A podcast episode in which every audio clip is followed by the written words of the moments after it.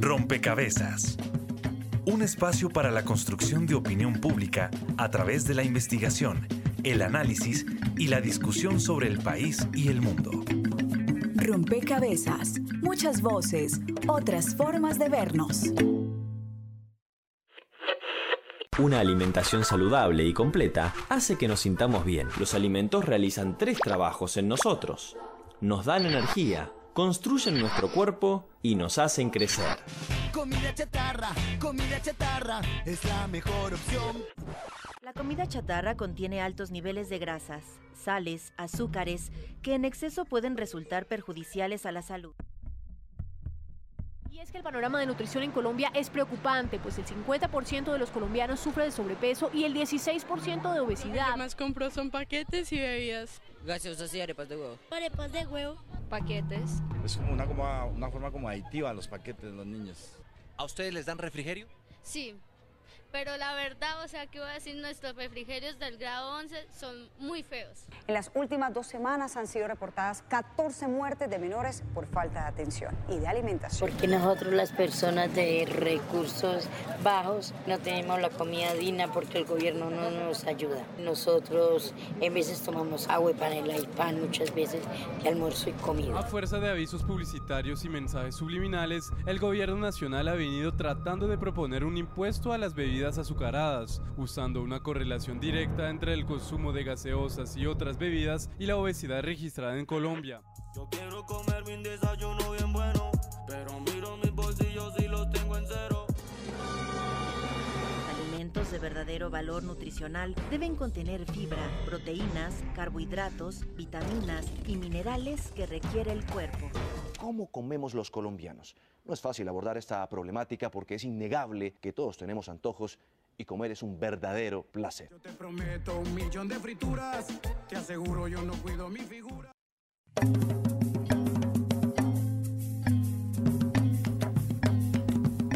Un saludo a todos los oyentes, a todas las personas que se conectan y sintonizan a esta hora. Rompecabezas, muchas voces, otras formas de vernos. Y comer es un verdadero placer, pero el avance de los procesos industriales ha afectado eh, no solamente los ámbitos sociales, políticos y culturales de las sociedades, sino que también ha modificado los estilos de vida de las personas. Y dentro de ello, por supuesto, la forma en que nos alimentamos. Nos preguntamos qué tan libres somos los colombianos de elegir cómo alimentarnos.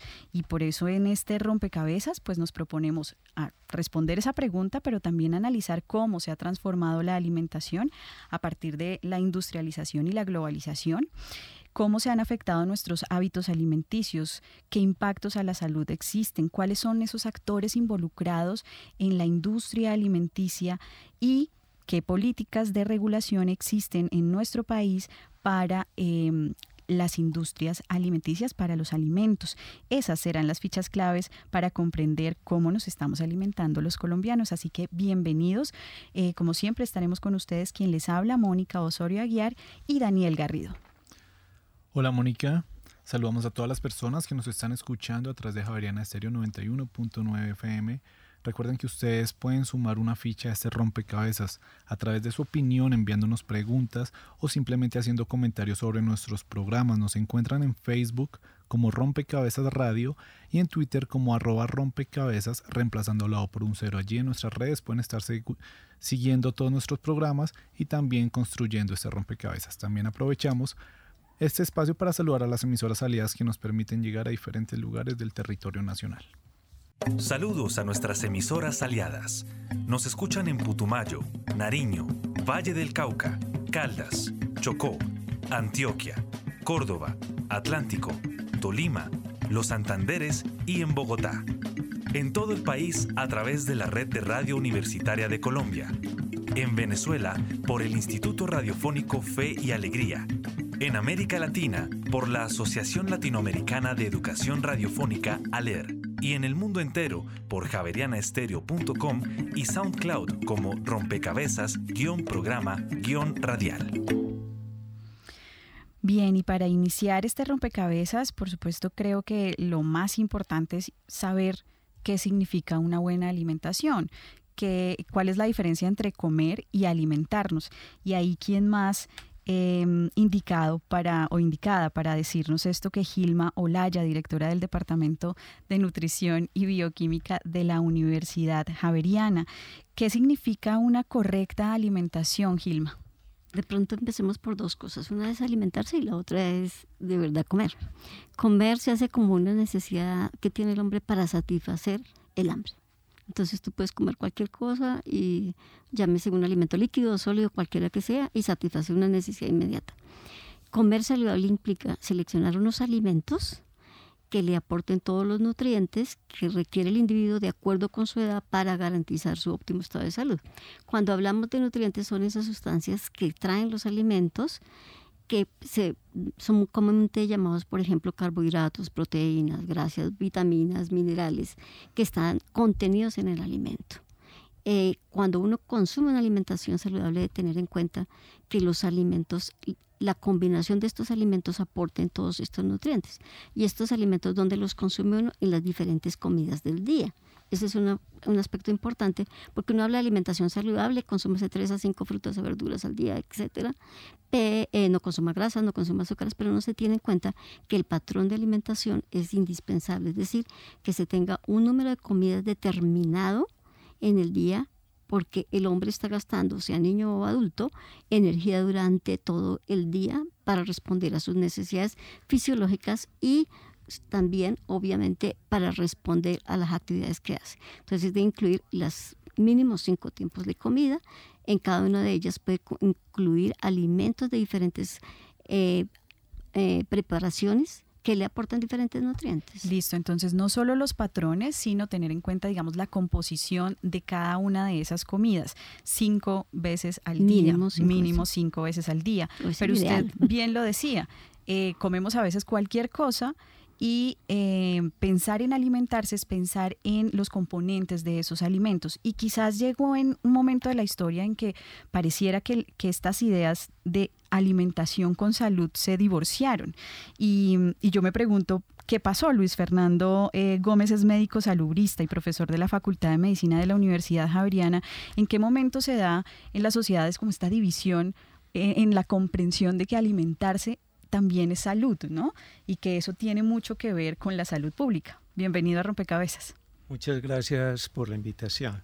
Sí, hay una serie de determinantes macro, eh, muchos de ellos se comportan a nivel global, que eh, propician determinados patrones de consumo. Voy a dar un ejemplo específico y es como eh, a finales de la década del 50, principios de la década del, del 60, eh, dos bioquímicos descubrieron cómo hidrolizar o cómo a partir del el almidón presente en el maíz se, podría, se podía generar una sustancia que se llama jarabe de maíz.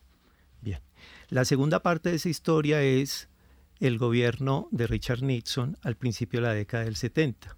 Por presión de los agricultores se generaron unos subsidios importantes a, ese sector y eh, los sistemas agrícolas y alimentarios en el mundo comenzaron a, cambiar, no solamente por este factor o por este, esta historia que acabo de mencionar. Y hubo una superproducción de maíz que obviamente no se iba a ir en el consumo de el grano de maíz, sino eh, eh, propició un incremento significativo de, de, jarabe de maíz, que es un azúcar adicionado, que genera unos eh, efectos nocivos para la salud. Eh, la industria alimentaria de comestibles ultraprocesados eh, comenzó a adicionar en forma paulatina este, este, el, jarabe de maíz, más otro, ah, comenzó también a adicionar otros componentes como grasas saturadas, eh, sodio, incrementó también el tamaño de las porciones y esto en confluencia con una industria publicitaria que está muy dirigida a la población infantil menor de 18 años y que tiene un propósito muy definido, eh, transformar el, consumo en compulsivo, modificar de una manera dramática los patrones de alimentación. Bueno, ahí está un poco la historia eh, de cómo se va consolidando esta industria alimenticia y de alguna forma cómo se empiezan a usar algunos componentes eh, que afectan la salud. Y venimos entonces a preguntarnos cómo está nuestro país en ese sentido, en ese aspecto. Y está con nosotros Elisa Cadena vía telefónica, es subdirectora de salud nutricional del Ministerio de Salud, Elisa. Y me gustaría que con usted pudiéramos conversar sobre cómo se está eh, abordando em, este, este asunto desde, desde gobierno, pero también cuáles son como las mayores preocupaciones que hay desde gobierno en este asunto. Frente a las preocupaciones que tenemos como gobierno, Colombia es un país que atraviesa la doble carga nutricional y que está viviendo procesos de transición alimentaria y por lo tanto nutricional. Nosotros aún tenemos eh, todo lo que ocurre en Guajira y en otros departamentos del país, la mortalidad asociada a desnutrición. Eh, tenemos retraso en talla, uno de cada diez niños no logra crecer adecuadamente. Tenemos anemia en, en, los menores de 5 años y en especial los niños de 6 a 12 meses. El 62% de estos niños están con anemia y esto tiene un efecto grave sobre su desarrollo cerebral. Eh, y a la par estamos también elevando nuestras tasas de exceso de peso. Según nuestra última encuesta, la población escolar fue donde más incrementó el exceso de peso. Uno de cada cuatro niños en edad escolar tiene sobrepeso u obesidad y en los adultos estamos hablando que más de la mitad ya hay, hay sobrepeso u obesidad. Entonces, esto es un gran reto en la medida en que el Estado, el gobierno, la sociedad civil, la academia, todos en conjunto debemos pensar en soluciones que permitan de alguna manera empezar a superar el hambre que tenemos en algunas regiones y que conlleva a los problemas de, de desnutrición pero que también este, este tema de, de hambre y de las acciones que hace la familia para poder de alguna manera comer algo en el día están también teniendo un efecto para que a largo plazo y cuando ya sean adultos pues presenten obesidad y todo lo relacionado con las enfermedades crónicas no transmisibles. Entonces esa preocupación eh, nos ha llevado a que en este periodo de gobierno una de las victorias tempranas que quiere sacar adelante nuestro ministro está relacionada con la promoción de estilos saludables, eh, mejorar y promover una alimentación adecuada y también promover actividad física eh, como parte de la estrategia. Sí, pues a propósito de este trabajo eh, que viene realizando el Estado, nos llega una pregunta por redes sociales. Diego Sánchez dice, ¿cómo el Estado controla o mejora la mala calidad? ¿Acaso hace campañas para educar a la gente sobre una buena educación? Elisa trabajamos en promover la alimentación saludable. Es así que, por ejemplo, el ICBF desarrolló las guías alimentarias basadas en alimentos para la población colombiana, en donde se busca a través de mensajes claves eh, promover el consumo de alimentos frescos, de alimentos autóctonos de nuestra región, eh, disminuir el consumo de alimentos procesados, eh, mejorar el consumo de agua, eh, y eh, lo interesante de este ejercicio es que se cuenta con unas guías alimentarias para la población menor de dos años, en donde se incluye la promoción de la lactancia materna, que también es la alimentación saludable de los bebés y en la que también tenemos que trabajar para su promoción. No debemos olvidar que tan solo uno de cada tres niños menores de seis meses recibe lactancia materna de manera exclusiva, cuando deberían ser todos los niños quienes en esta edad, desde su nacimiento hasta los seis meses, la recibieran. Ahora, el gobierno también trabaja en la estrategia de información, educación y comunicación de promoción de, la alimentación saludable, en la que buscamos mejorar el consumo de alimentos frescos, disminuir el consumo de azúcares y de grasas trans y saturadas y de sodio, que como ya lo mencionaba el profesor Luis Fernando, pues estos tienen efectos sobre la salud, su consumo excesivo y que a medida que hemos eh, cambiado nuestro patrón de alimentación y ahora consumimos más procesados y ultraprocesados, que tienen adiciones de azúcar, que tienen adiciones eh, de algunos componentes como los aditivos que tienen gran cantidad de sodio y que se utilizan para mejorar el sabor o la, o la conservación de los alimentos, pues nos está llevando a tener eh, mayor carga de enfermedad relacionada con obesidad y con enfermedades no transmisibles. Bien, Elisa, pues justamente sobre esto vamos a sumar una ficha de la investigación del equipo periodístico que se refiere justamente a esos efectos que tienen los ultraprocesados, los azucarados, los saturados em, en la salud de los colombianos. Colombia, como miembro de las Naciones Unidas, se sumó a la aprobación de la Agenda 2030 de Desarrollo Sostenible en el 2015, en la que se pretende, entre otros objetivos, erradicar el hambre y todas las formas de malnutrición. Tristemente, tanto el hambre como la obesidad han aumentado a nivel mundial y nacional en los últimos tres años. Como la mayoría de países en vía de desarrollo, Colombia sufre de múltiples problemas en torno a la alimentación. En nuestro país hay malnutrición, desnutrición, obesidad y desperdicio de alimentos en exceso. De acuerdo a la FAO, en su más reciente estudio de inseguridad alimentaria en Colombia, alrededor de 3.2 millones de colombianos pasan hambre a diario. Las regiones donde hay población indígena como la Guajira, la Amazonía y el Chocó, entre otras, son las más afectadas por la inseguridad alimentaria y nutricional. El caso de la Guajira es de los más macabros y sonados en medios. En lo corrido del año, de acuerdo al Instituto Nacional de Salud, 206 niños menores de 5 años han fallecido en esta región por complicaciones de salud ligadas a problemas de desnutrición. Por otro lado, la obesidad también ha aumentado en el país. Según la encuesta de situación nutricional ENSIN 2015, más de la mitad de los colombianos sufren de obesidad y sobrepeso. Y si la tendencia se mantiene, antes de 15 años el país estaría en la cima de esta problemática junto a México y Estados Unidos.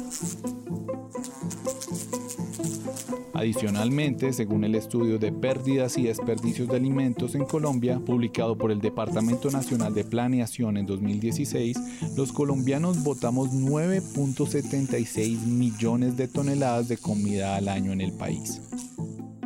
A estas problemáticas se suman los múltiples casos de corrupción que se han presentado en programas de alimentación nacional como el PAE, Programa de Alimentación Escolar, donde facturaban pechugas de pollo a 40 mil pesos en Cartagena o contrataban a una empresa de grúas para repartir tamales en el Meta. Según la Contraloría, en este programa se han perdido alrededor de 33 mil millones de pesos en 17 departamentos. Nota realizada por Daniel Garrido Durán. Tengo hambre, mucha, mucha hambre y no tengo chavo ni para una sopa Campbell. Bien, eh, digamos, las, los objetivos de la política pública claramente eh, los expuso Elisa, pero también las realidades cobran una distancia o toman una distancia de esos objetivos o de esos ideales de la política pública y eh, esas distancias están expuestas en la, en la nota que realizó Daniel. Y ahí quisiera em, conversar un poco sobre o en perspectiva del derecho a la alimentación con Fabián Ardila. Él es coordinador justamente del área de Derecho Humano a la Alimentación con enfoque étnico de la FAO, es antropólogo y máster en políticas y nos acompaña también en Rompecabezas vía telefónica y quisiera conversar em, con usted, Fabián, en, lo, que se necesita o las condiciones que se necesitan para lograr que efectivamente esa distancia entre la política y la implementación o la realidad se, se reduzca y efectivamente logremos superar em, los, los problemas asociados con la mal, malnutrición, pero también logremos em, alcanzar las metas que nos proponemos en este sentido. Bienvenido a Rompecabezas, Fabián. Yo insistiría en que en el tema de políticas alimentarias y de cómo se han venido, cuáles son los retos para acercar esas políticas a la gente, pues un reto ha sido pues entrar en diálogo con las comunidades, ¿no? Generalmente eh, hay una serie de condiciones estructurales, una serie de problemáticas sociales de largo aliento, de, históricas en las poblaciones, que han hecho que las políticas públicas, pues primero no puedan atender esas demandas en algunos casos eh, o esas reivindicaciones de las personas eh, del común, y por otro lado porque hay unas dificultades también digamos pues de orden como de cómo se diseñan las políticas públicas generalmente eh, las políticas públicas obedecen a mejorar unos indicadores etcétera pero en algunos casos pues esas políticas por ejemplo no tienen un tinte participativo.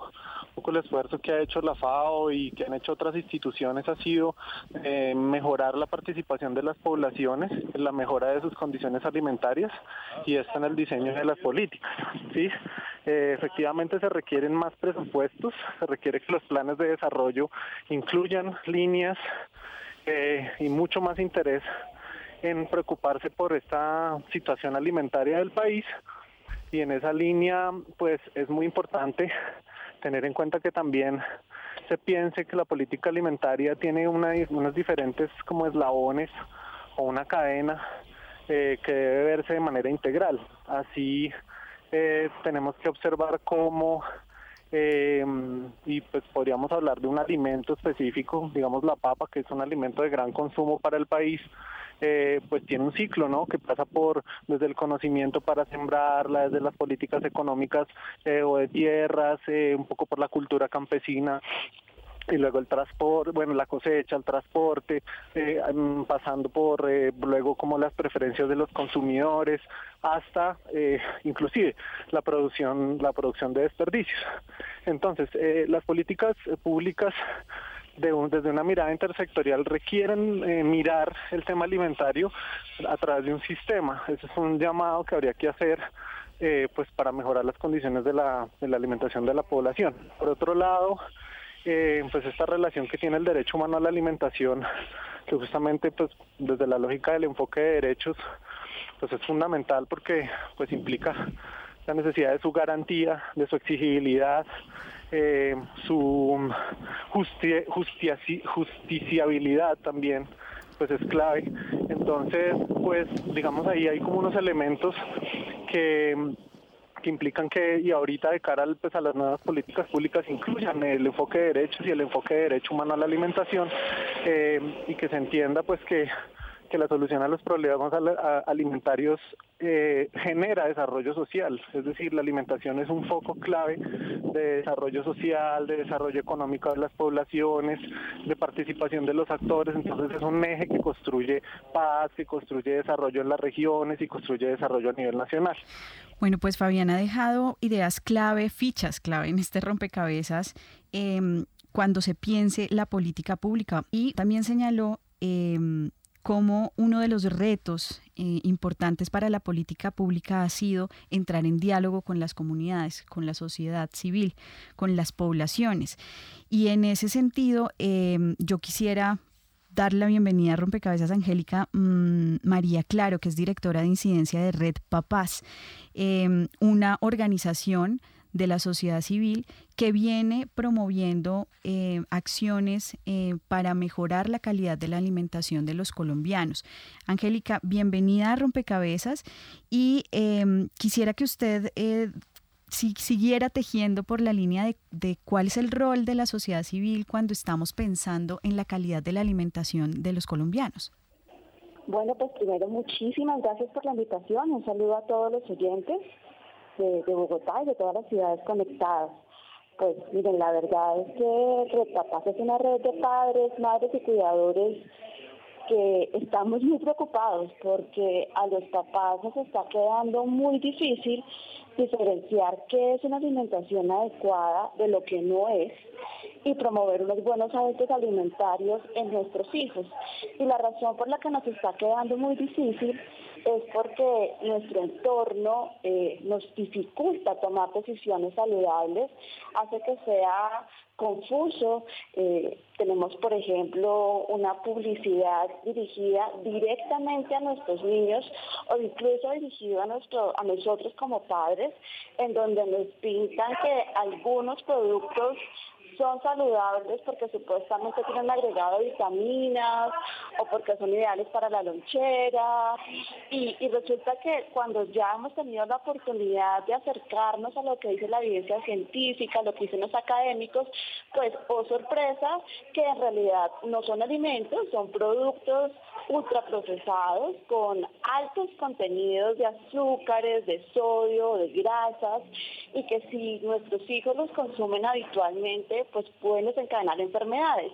Y esta información es una información que no la tiene todo el mundo y que cuando esos mismos productos que estamos mencionando vienen con juguetes, con premios, con personajes, con nuestros campeones deportivos, pues la verdad los papás también nos, nos, cuesta trabajo eh, hacer lo que nos corresponde.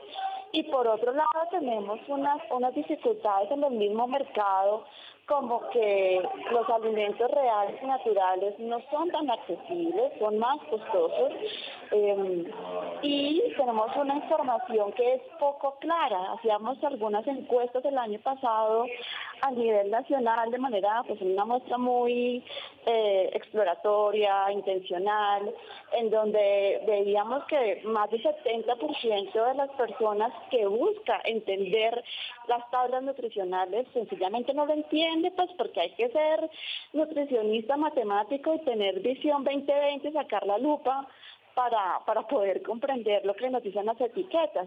Y eso ha llevado a que organizaciones como Red Papás hayamos intentado diferentes cosas.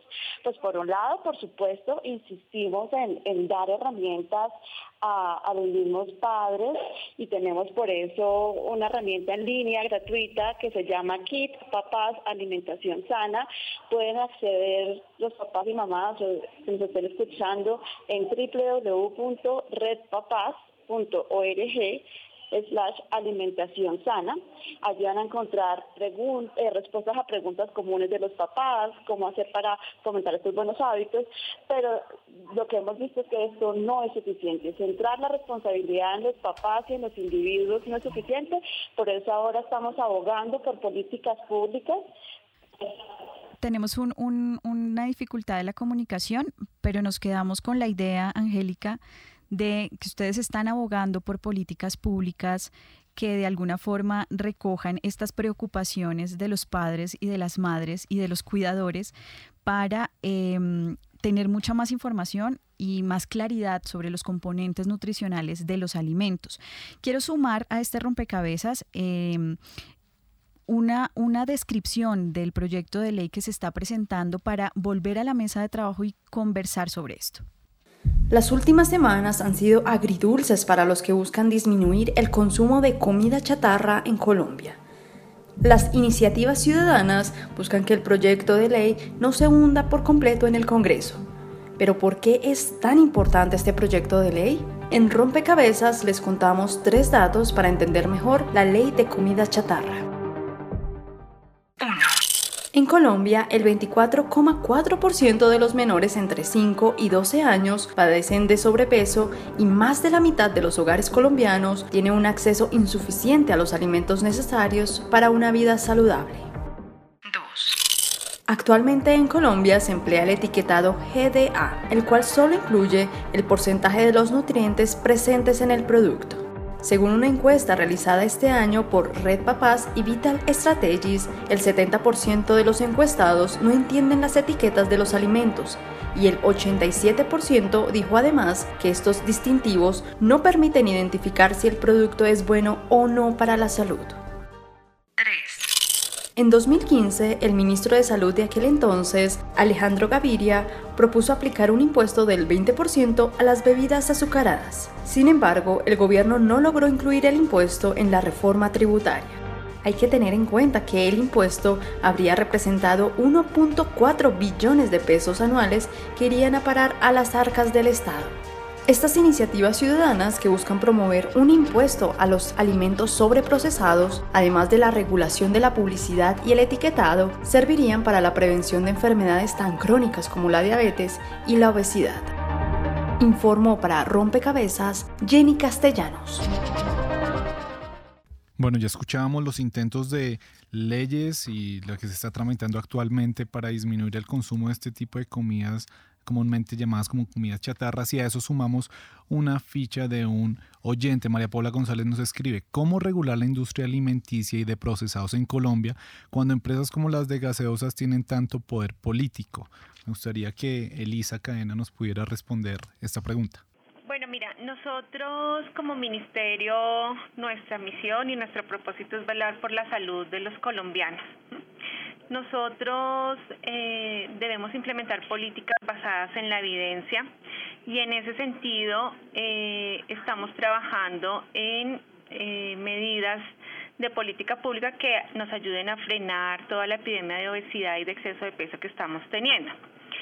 Tenemos que avanzar de igual manera eh, con la política de calidad eh, regulatoria y en ese sentido, eh, con la entrada de Colombia a la OCDE, debemos cualquier reglamento técnico o regulación que queramos impulsar, debemos someterlo a un análisis de impacto normativo. Esto es una construcción en conjunto tanto con la academia como con la sociedad civil y con la industria sobre cuáles son las alternativas de regulación. Entonces, eh, para el próximo año nosotros vamos a empezar a trabajar cuáles serían estas alternativas regulatorias. Eh, tenemos un proyecto que es el de reducción de contenidos de sodio en alimentos procesados y ultraprocesados, en donde eh, a partir de unas metas que se establecieron en mesas de trabajo con la industria, se logró concretar cuáles iban a ser las reducciones en un año y en tres años cuando se implemente la norma. Esta norma ya está eh, a punto de salir a consulta internacional, que es como parte de los procesos que se deben surtir, pero es una buena experiencia de cómo podemos trabajar eh, con los otros sectores que también son responsables de la política pública. Eh, si bien tenemos objetivos diferentes y propósitos diferentes, pues debemos encontrar puntos en donde podamos hacer efectiva la implementación de las acciones que nos toque implementar. Bien, y pues ahí será fundamental el rol entonces también de seguimiento y veeduría que puede hacer la ciudadanía. Muchísimas gracias, Elisa, por acompañarnos hasta este momento en Rompecabezas. Nosotros seguimos construyendo y Elisa señaló el rol que también tiene la academia. Acá tenemos dos académicos, Luis Fernando y Gilma. Conversemos sobre ese rol que tiene la academia en la regulación de los alimentos. Yo quisiera primero que todo establecer dos inquietudes. La primera, se habla de las guías alimentarias para la población colombiana y teóricamente la gente sabe qué comer y qué no debe comer.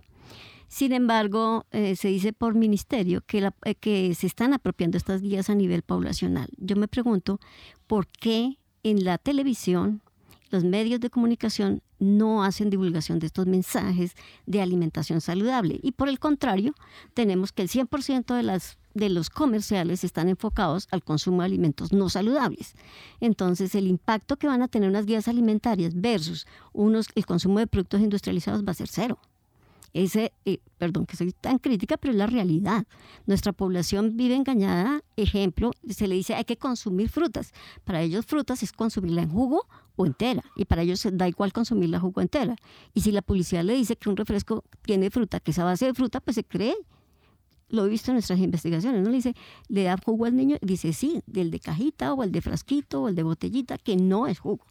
Entonces, no entiendo cómo las políticas no ejercen un control sobre los medios de comunicación, básicamente sobre la publicidad. Luis Fernando, antes de la pausa, usted también quería intervenir. Eh, sí, en ese orden de ideas, es importante generar evidencia acerca de cuáles son las intervenciones más efectivas para promocionar una alimentación saludable y yo quiero destacar básicamente cuatro. Primero, requerimos un etiquetado que pueda ser entendido por la mayoría de la población. Hay una experiencia muy importante en Chile con octágonos que podríamos aplicar acá en Colombia básicamente con sodio, grasas saturadas y azúcares adicionados. El otro aspecto es un control de todas las estrategias de promoción, publicidad y comercialización de comestibles no saludables y aquí de nuevo es un ejemplo Chile. En Chile, ejemplo concreto, si una bebida tiene altos niveles de azúcares y tiene un octágono, ese producto no se puede publicitar eh, ni estar dirigido en la población infantil en ningún canal eh, de marketing. Y a la vez tampoco puede ser ofertado en entornos alimentarios escolares. Y finalmente destaco uno que es muy importante y que el exministro Alejandro Gaviria eh, intentó eh, impulsarlo, que fue el impuesto a las bebidas azucaradas, que es tremendamente efectivo y hay una evidencia muy fuerte en México con respecto a este tema. Pero no es solamente el impuesto como medida económica. Desde mi perspectiva también necesitamos subsidiar a los productores eh, eh, locales de leguminosas, frutas y verduras. Bien, y con estas recomendaciones vamos a la pausa en rompecabezas, pero no se muevan porque ya volvemos para seguir construyendo este rompecabezas sobre cómo comemos los colombianos. Están escuchando Javeriana Estéreo, sin fronteras.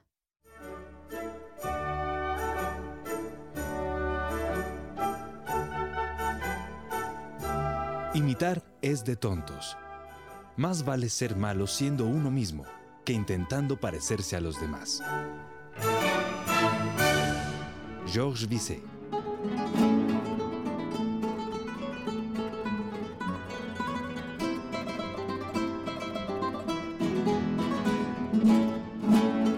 Javeriana Estéreo, sin fronteras.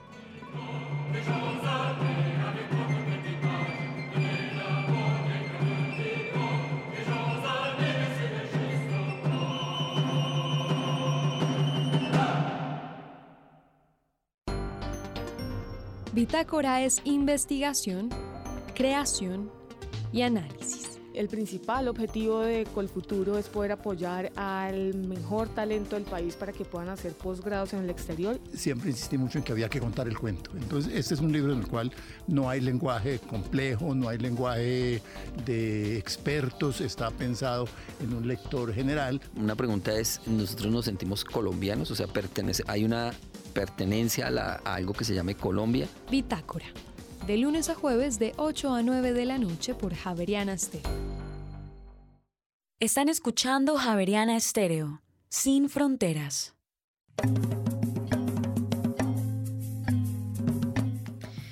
Bien, estamos en Rompecabezas hablando sobre cómo nos alimentamos los colombianos y cómo también eh, las em, políticas públicas y las industrias tienen una gran responsabilidad.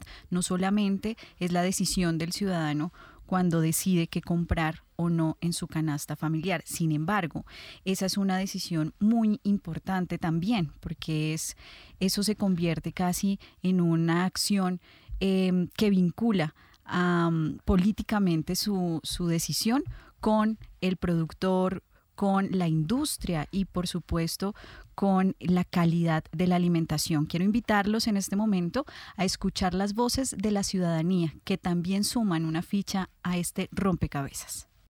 Rompecabezas salió a las calles y en un supermercado en el noroccidente de Bogotá le preguntó a los consumidores, ¿qué criterio usan para comprar un producto alimenticio? Los productos empacados lo primero que miro es el precio yo más me fijo en la fecha de vencimiento y que venga todo bien, bien selladito. Es lo que yo más me fijo conservas, mermeladas y ese tipo de cosas no consumo. Eh, igual que la salsa de tomate o si son paquetes Tetra por la contaminación, por eh, los aditivos que les ponen, procuro no consumir absolutamente nada de eso. No me gustan los enlatados, nunca los compro. Me gustan las cosas frescas Em, y el sabor es supremamente diferente. Que esté fresco, yo peleo mucho por la carne, el pollo, que se note que está fresquito, de buena calidad. El lugar, más que todo, el lugar, que pues no es lo mismo comprarlo, digamos, en un almacén reconocido, al comprarlo por ahí. Verifico siempre su fecha de vencimiento, busco productos saludables, que el precio sea razonable eh, y que me brinde una buena alimentación para, para mis hijos y para mí. Pues la marca, me fijo mucho en las marcas también porque no me gusta comprar cualquier marca. Dependiendo del tipo de producto, lo primero que se mira en mi casa es la fecha de vencimiento para los lácteos y los productos eh, embutidos. De lo contrario, miramos nuestra sensación con el producto. A veces es más, de, más por la calidad que por la marca. El producto que vamos a llevar a, nuestros hogares o a consumir, digamos, están respaldados por, por una empresa que ya tenga, digamos, una posición en el mercado, que le brindan seguridad o, bueno, de cierta forma seguridad para adquirir esos, esos productos. Uno es, de cierta forma mira la información nutricional. Informó para Rompecabezas Sofía Herrera.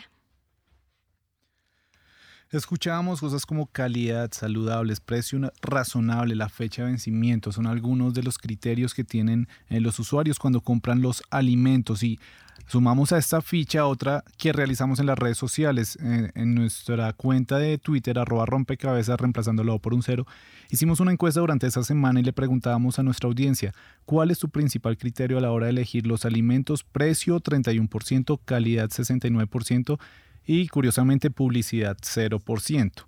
Entonces, teniendo en base eh, esta información que nos dan nuestros usuarios, pero también la del sondeo, a mí me gustaría preguntarle a Fabián Ardila, ya que tantos usuarios eh, recalcan la importancia de la calidad, ¿cuáles son las herramientas que tiene un consumidor para conocer la calidad real de un alimento cuando también empiezan a decir que una marca reconocida a ellos les da confianza? Cuando hay una relación eh, que sea de las dos necesariamente entre calidad y marca, Fabián?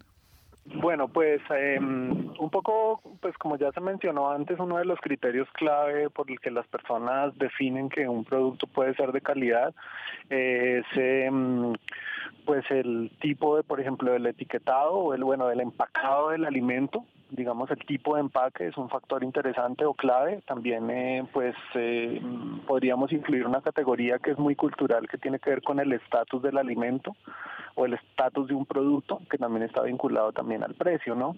es decir, eh, pues generalmente hay como una cultura en el consumo que es muy aspiracional, eh, que tiene que ver con que las personas quieran consumir productos que están publicitados en el mercado, que gozan de prestigio y estatus. Entonces, bueno, eso eso suma un poco como a los criterios y pues otro factor que pues que claramente em, pues puede influir en, las características eh, o digamos en el criterio que daría la gente a que un alimento es eh, de calidad o un producto es de calidad es la connotación de que es saludable, natural, casero, y ahí pues podríamos eh, abrir una discusión o plantear unos puntos para la discusión sobre lo natural, sobre lo casero. Eh, una sopa de sobre puede ser casera, ¿sí? Un alimento natural, eh, ahí hay una distancia muy grande y pues justamente en, ese espectro de lo que es lo natural, lo casero, etcétera, pues las personas también se guían mucho por eso para tomar la decisión. Bien, pues em, creo que en este momento en Rompecabezas hay que, hay que realmente eh, identificar qué es lo que define la calidad en un alimento, ¿no? Y ustedes em, pues ya lo han venido diciendo, pero quisiera que resaltáramos algunos elementos, Gilma, que nos permitan em, a los consumidores tomar decisiones más informadas a la hora de, de comprar. A la hora de comprar hay que pensar varias cosas. Primero es el tipo de alimento que vas a seleccionar desafortunadamente en el mercado tú llegas y encuentras esos alimentos procesados, ultraprocesados. Eh, uno debería pensar la calidad desde el punto de vista de qué tipo de alimento es, si es una fruta, si es una verdura, si es un alimento como la leche, etcétera. Entonces, en calidad me refiero a la uno es desde el punto de vista de aporte de nutrientes.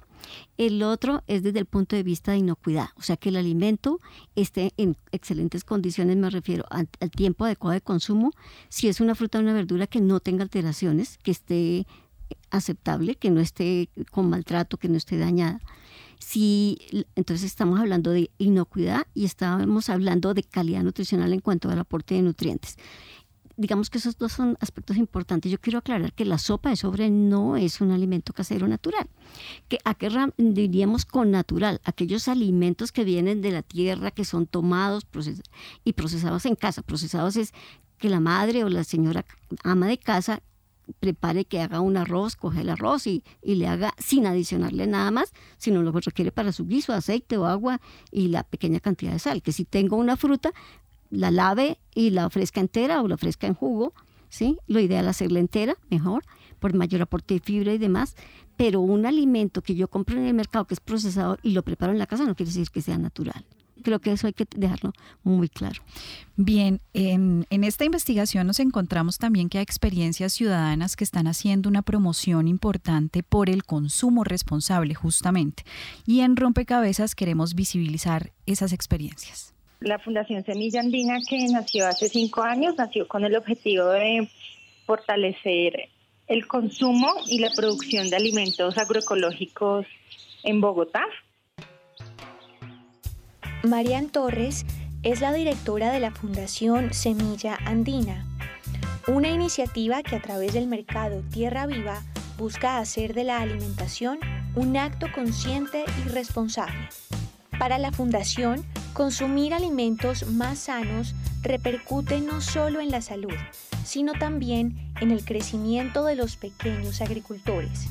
Bueno, nuestro principio de trabajo es la agricultura ecológica. Está esto que también se conoce como agricultura orgánica o agroecología, tiene unos principios de salud que benefician pues la salud humana, pero también la salud del suelo, la salud de los recursos naturales, el aire, el agua. Y nosotros decidimos apostarle a esto porque creemos que es la única alternativa para tener una alimentación sana. Entonces vimos que la agroecología es nuestra digamos, nuestra razón de ser, principalmente por todos los beneficios que hace a la salud eh, como ya decía, pero también a las comunidades rurales y está siempre amarrada a un comercio justo y equitativo. Aquí apoyamos a 17 proyectos de Cundinamarca y Boyacá. Entonces lo que hacemos es una alianza de comercio justo en donde le facilitamos el espacio de comercialización.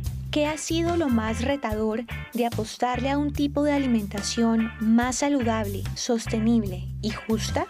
Pues lo más difícil ha sido, em, digamos que llegar a más gente, porque básicamente esto es una labor que está muy ligada a la educación. Nosotros muchas veces nos alimentamos con alimentos llenos de agroquímicos es porque no sabemos que eso repercute en nuestra salud. Cuando un consumidor conoce quién está detrás de la labranza y de la producción de un alimento, sea fresco como una hortaliza o sea transformado como una conserva.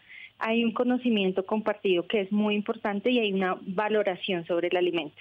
Entonces digamos que eso es de las cosas más importantes que nosotros queremos recalcar y que esperamos que siga creciendo, porque en la medida en que hayan más mercados agroecológicos como este, pues los consumidores vamos a ser mucho más conscientes en el momento de realizar una compra. Recordemos que comprar es un acto político, ¿no? Y nosotros si nos va bien nos alimentamos por lo menos tres veces al día. Entonces, en la medida de que seamos conscientes en el acto del consumo, vamos a apoyar al agrocolombiano, la biodiversidad y pues la protección del medio ambiente con una producción limpia sin uso de agroquímicos. Informa para Rompecabezas María Alejandra Navarrete. Bien, ahí está esta experiencia que asume el consumo como un acto político y de alguna forma nos está invitando a pensar en toda la cadena de producción del alimento. Eh, nos quedan pocos minutos en este rompecabezas eh, y yo no quisiera irme sin, sin, que, sin escuchar a Angélica eh, María Claro, directora de incidencia de Red Papás.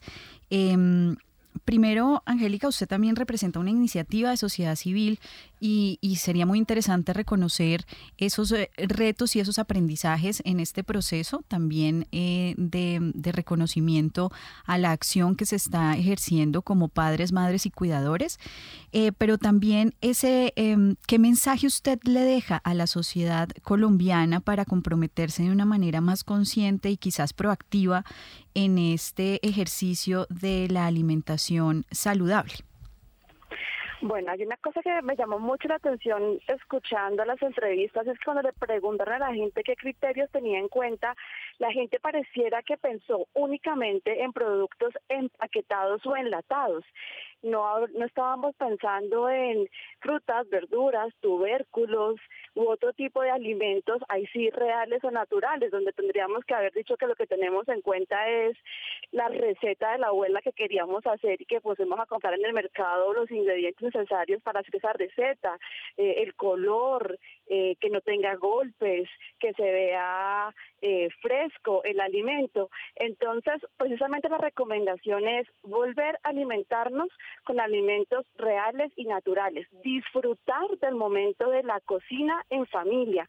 No es una cosa de una persona encargada, sino ojalá cocinemos juntos en casa, ojalá sea un buen plan familiar y sobre todo comamos en la mesa juntos. Eso no solamente tiene repercusiones en la alimentación, sino inclusive en el desarrollo y crecimiento eh, de los niños y las niñas y los adolescentes. Entonces volvamos a lo sencillo, a lo simple, disfrutémoslo, dejemos de pensar que la alimentación sana es la zona de productos light, de, y que es costosa y que son una zona especial de supermercado y volvamos a las plazas del mercado. Y eh, como una herramienta que nos ayuda también al tema de, de, generar entornos saludables, los invitamos a los que nos están escuchando a unirse a nuestras movilizaciones. Pueden ingresar en www.entretodos.redpapaz.org. Entonces, así ayudaremos no solamente a los tomadores de decisiones, sino que estaremos realmente empoderados de lo, de lo que nos compete para tener un entorno más saludable. Necesitamos advertencias. Bien, eh, Fabián, eh, usted es coordinador del área de Derecho Humano a la Alimentación de la FAO y en ese sentido eh, la interlocución con actores y tomadores de decisión es más directa. ¿Qué decirle a esos tomadores de decisión, eh, a esos actores que hoy tienen en sus manos el diseño de la política pública? Bueno, pues em, FAO ha venido acompañando, digamos, eh, varios eh, desarrollos en política pública en el país, eh, en alianza obviamente con instituciones de gobierno y con instituciones o agencias internacionales. Y en esa lógica, pues se ha venido trabajando pues en una reflexión para los eh, digamos tomadores de decisión y las personas que eh, participan de la formulación e implementación de políticas públicas a que tengan en cuenta varios elementos. Y ahí es donde vuelvo e insisto mucho y es un pues sería un llamado a que se valore que la calidad de los alimentos y todas estas discusiones que se están teniendo sobre el impacto de los alimentos ultraprocesados y procesados y el incremento de la obesidad en, la malnutrición en el país, pues también tienen una conexión con, eh, digamos, es una necesidad de que las políticas públicas se conecten entre sí, de que haya acciones intersectoriales y ahí hay varios retos. Entonces, un primer reto es pensar que, por ejemplo, eh, la política agrícola del país mm, la promoción de la agricultura familiar, dado que la mayoría de productores en el país son pequeños productores, pues esos, esos son los productos que deben ir a la mesa.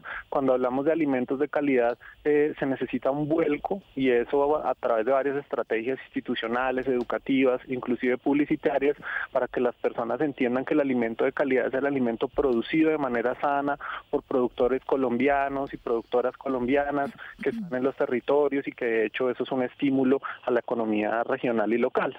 Ese es un frente. Y hay otros, ¿no? Digamos, las políticas en salud, em, las políticas de bienestar social, y hay ahí eh, diferentes como mecanismos.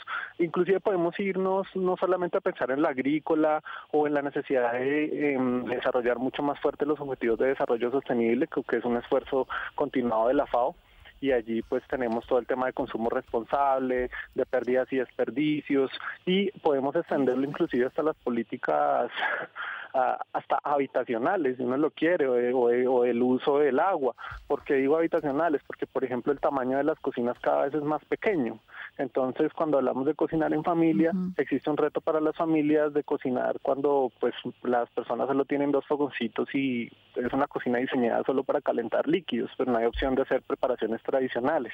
Y en el caso de las zonas rurales, todo el tema de la, del envejecimiento del campo y cómo necesitamos reactivar la economía del campo. Esto es aún más fuerte y es un reto más grande y FAO lo ha enfrentado también pues con población campesina, rural, con grupos étnicos, eh, pues que necesitan también, digamos, como participar de la reactivación económica de sus territorios y pues eso permitiría que se dinamice mucho más eh, pues una mejora en el digamos en el consumo de alimentos sanos de que eso llegue a la mesa de manera rápida de que no se pierda por el camino eh, porque también pues ustedes sabrán que se pierde mucho alimento post cosecha no solamente en las neveras o en las mesas. Eh, entonces bueno ahí hay varios retos y pues digamos pues serían recomendaciones de dialogar con los actores. Se necesita un cambio cultural se necesita fortalecer la agricultura familiar eh, y obviamente pues todo el tema de, conectar el derecho humano a la alimentación pues con el día a día de las poblaciones y con la vida cotidiana de la gente. Bien, y con este eh, llamado quiero mm, cerrar con las voces que están aquí acompañándome en la mesa. Eh, Luis Fernando y Gilma, ustedes representan en este diálogo a la academia y de alguna forma la academia también tiene un rol en esta promoción de la calidad y la buena alimentación. ¿Cuál es ese, ese mensaje que, que le podemos dar a la academia, pero también, ustedes lo mencionaron, al sector privado, que incluye la industria y los medios de comunicación? Eh, Luis Fernando. Bueno, no, yo quiero destacar sobre todo la necesidad de promocionar con mucha fuerza el consumo de alimentos no procesados, los que mencionó Gilma, y algunos que son mínimamente procesados, que son también muy importantes. O sea, ¿quién va a estar, ejemplo, en contra de la pasteurización de la leche o de la fermentación no alcohólica de algunos lácteos, eh, que cumplen una función importante? Y destacar eh, que políticas como el etiquetado están dirigidas a que ciertos ultraprocesados, los que son más nocivos, tengan un consumo más bajo. Pero eso no quiero decir y quiero advertirlo de que un comestible empaquetado que no tenga el octágono sea eh, necesariamente saludable.